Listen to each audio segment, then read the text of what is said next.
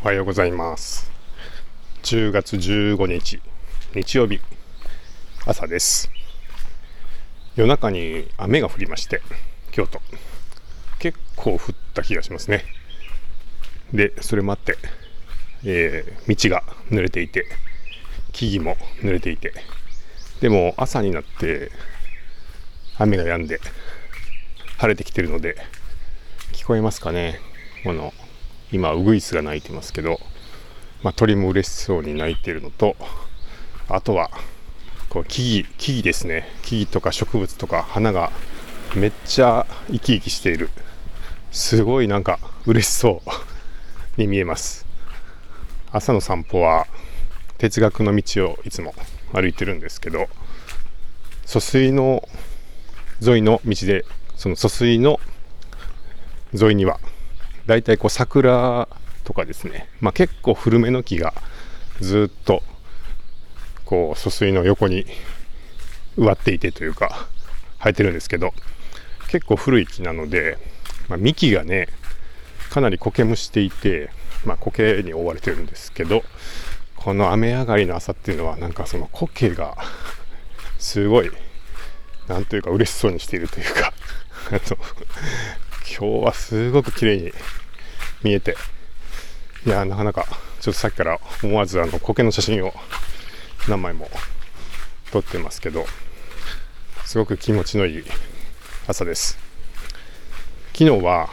レイクビワ100じゃなくて、えー、その次の週のビワ100ですね。よく似た名前で、こんがらがるんですけど、えー、琵琶湖岸を100キロ歩いて進むっていう、ビワ100っていう大会がありましてそのスタート地点に行ってました。今回も息吹の仕事です。まだ選手は歩いてまして昨日の朝10時に長浜っていうまあ滋賀県の何でしょうね。まあ琵琶湖時計で言ったら 2, 2時ぐらいのところ、えー、北東の、えー、端っこの方長浜市の長浜城の麓でスタートしてでそこから琵琶湖を時計回りに歩いてで一番南を越えて、えー、時計で言うと7時ぐらい、えー、7時ぐらい、えー、っとまあ、京都に結構近づいた大ごと温泉っていうところですね。ちょっとまた上がって終わるっていう、まあ、そこまで100キロ歩くんで今日の2時まで歩いてましてでまだたくさんの人が歩いてます。僕は昨日ちょっとスタート地点で作業をして、まあ、収録なんかもしてでその後ちょっと帰らせてもらって現場は今桑原君が頑張って、えー、ゴールの対応をしてくれてるんでちょっとお任せになっちゃってますけどまだねたくさんの人が歩いてるんでぜひ頑張ってほしいなっていうのとちょっと夜が雨だったのが、まあ、歩いてる人たちとか運営の皆さんにはすごい大変だったんじゃないかなって思って、まあ、今朝僕もちょっと自宅でリタイアの処理とかをやってたんですけど大体夜中までに300人ぐらいですねリタイアされていてもともと800人の大会ですが今残っているのは300人リタイアで500人ぐらいっていう状態に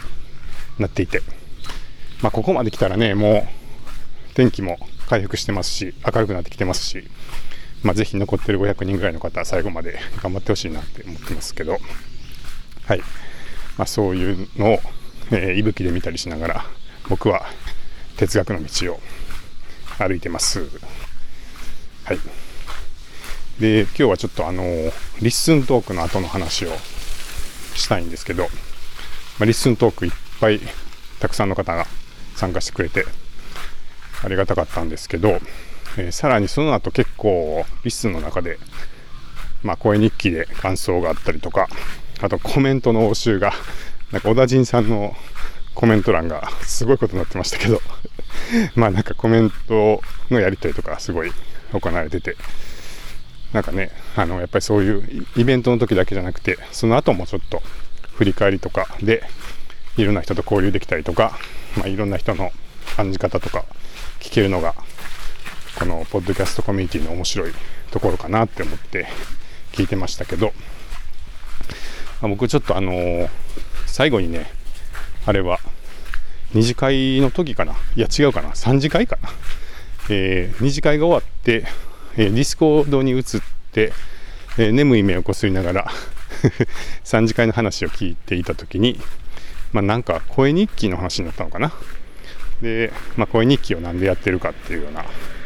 話があったかと思うんですけどで皆さんなんかなんでかな？みたいななんか小田陣さんがね別に声日記そんなにあの楽しくてやってるわけでもないみたいなことを言っててあそうなんだみたいな。まあちょっと僕の意味の捉え方が間違ってるかもしれないですけどあの僕はまあすごい楽しくてやってるんで続いてるんですけどあのその時に僕はあのなんで声日記やってるかっていうので、まあ、シェアハウスみたいな感じがしてますっていう話をしましてなんかその時はパッと言葉が出てきてあんまりなんていうか分かりやすくそれをどういう意図かっていうのが説明できなかった気もするので、うん、ちょっとまあその後も考えていたことを話したいと思うんですけどなんかねその声日記ってまあみんなが日常のことを、まあ、毎日とか2日に1回とか3日に1回とか記録していくと。で、まあ、それをこう聞くわけですけどなんかその例えばポッドキャストっていろんな理由で選ぶ人がいると思うんですよね。で、その時に、まあ内容が面白いかどうかで選んでるってみんな思ってるような気がするんです。面白いから聞いてる。で、まあ普通ずっと、えー、その番組を選んで聞くっていうのはなぜかって思ったら、普通は、あ、面白いと思ってるからですよねって、なんか何の疑いもなく感じると思うんですよ。で、まあ、基本はそうだと思うんですけど、えー、まあ、僕がそのシェアハウスみたいだって言ったのはどういうことかっていうと、なんかね、その、ある人の話が聞きたくなる、ある人の話を聞くって、必ずしもその、その人の話が一回きりで面白いかどうかっていうことを評価軸として選んでるわけじゃない時もあるんじゃないかなって思ってて、じゃあ何なのかっていうと、まあ、家族みたいなものですかね。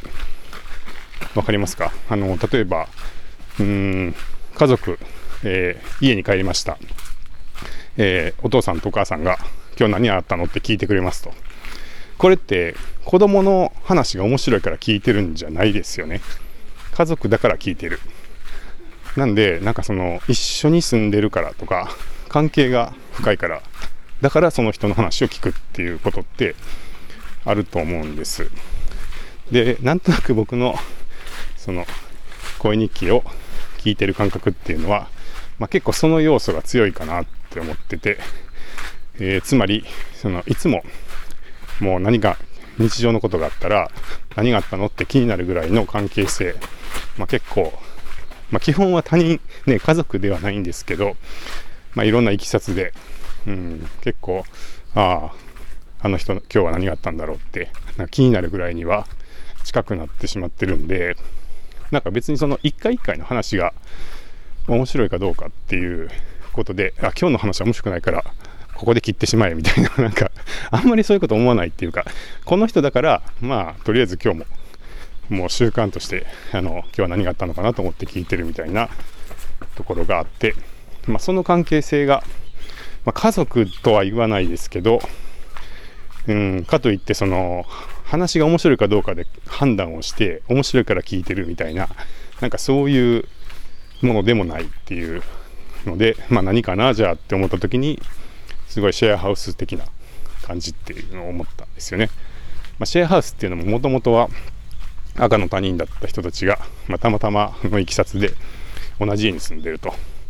で同じ家に住んでるとまあ例えばね晩ご飯とかで一緒になったら今日何何がありましたとか話を聞くとでその時にまあ今日はこの人の話が面白いから聞くけど明日は面白くないから聞かないみたいななんかそういうもんでもないと思うんですよね。あのまあ一緒に住んでるから聞いてるっていうねあのことかなってまあ主には思うんでなんかそういうものに近いのかなっていう感覚がありますっていうなんかそんな話がえー、そんな話が僕はしたかったのかなって今日歩きながらはい思いました。でもねこれってねなんかあのじゃあ惰性で聞いてるしあんまりなんですかね本当は面白くないと思ってるのにそんな話で聞いてた方がいいのかどうかとかってあるかもしれないですけど意外とずっと続くのってそっちなのかなっていう気もするんですよね。なんか例えばこの人の話すごい面白くてとか最近この人の本にはまっててとか最近この人のねなんか映像にはまっててとかまあいろいろこうハマるってあると思うんですけどまあ大体その面白いから聞くとか面白いから読むとか面白いから見るってやっぱなんか面白いだけだと逆に結構飽きてしまうというかまあなんとなくそのハマってる時期面白いと思ってる時期ってまあ一時盛り上がったとしてもまあなんかあの時はすごくこの人の話本当面白いな全部知りたいなみたいな思ったとしてもまあ1年ぐらい経つとああそういえばあの頃は結構あの人にはまってたなみたいな感じで、まあ、割とこう波がある気がしていてなんで意外とその面白いから聞くってなんかずっと続けるのって結構難しくて、まあ、発信する側がやっぱり常に変化をし続けるとか新しい何かものを出し続けるっていうなんかそういうものがないとなんかどっかでうんなんかああなんとなく分かったなみたいな 感じになるとちょっと離れていっちゃったりとか、えー、熱が冷めたりみたいなこともあるかなって思うんですけどなんか一方でね例えば家族あのー、今日は何があったのって 話し合える家族とかって、まあ、別にあの今日やったことが面白いから聞いてるんじゃないっていうね。からこそ逆に言うと、まあ、ずっと一緒に住んでたらずっと今日は何があったのって話し続けられるっていうなんかそういう性質の関係性なのかなっていう気がしていて。意外とそっちの方がねなんか、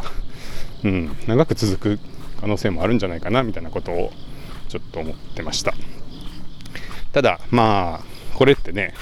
あのもう一個問題というか あの課題としてはそれってあの広がるんですかっていうね。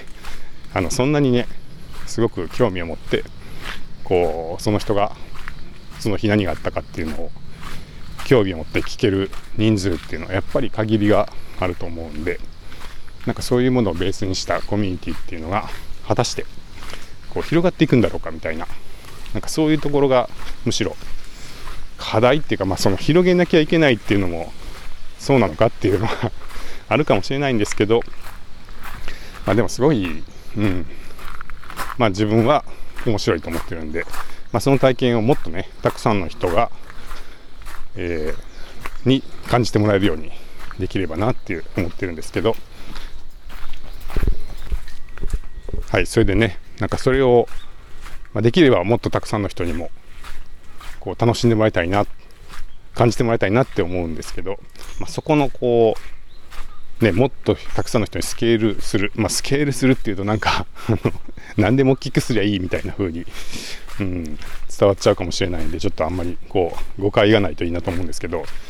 うん、まあ、せっかく面白い仕組み、面白い体験が待ってるんで、まあ、もっといろんな人にさらにね、あのかんその楽しさをこう感じてほしい、体験してほしいなって思った時に、まあ、どうやってそのもよりたくさんの人っていうのと、まあ、そのシェアハウスみたいなみたいな体験を両立できるのだろうかみたいなことはなんかちょっとやっぱり考えてしまいます、まあ、ただね例えば世の中シェアハウスっていっぱいあって、まあ、家ごとにそうやって今日何があったのって言って喋ってる家とかいっぱいあるんでなんでしょうねそうやってこういろいろ家があるといいのかなみたいな ことを思ったりとか、まあ、そういううん、なんか両立の方法って別になくはないのかなっていう気がするので、なんかそうやってなうまく、あのー、まあ、人と人としての、まあ、ちゃんとした心の通った関係性みたいなものと、まあ、その豊かな体験をたくさんの人が体験できるみたいなこう量量的なことと何か両立両立できるような仕組みというか設計というか方法みたいなものがあるといいなみたいなことをちょっとぼんやり考えたりしてます。はい。ということで、あの実は今ちょっと中断したのは、ビア100の現場から、えー、電話が入ってからなんで、ちょっと家に戻って、またその様子も見たいと思います。では、皆さん良い日曜日をお過ごしください。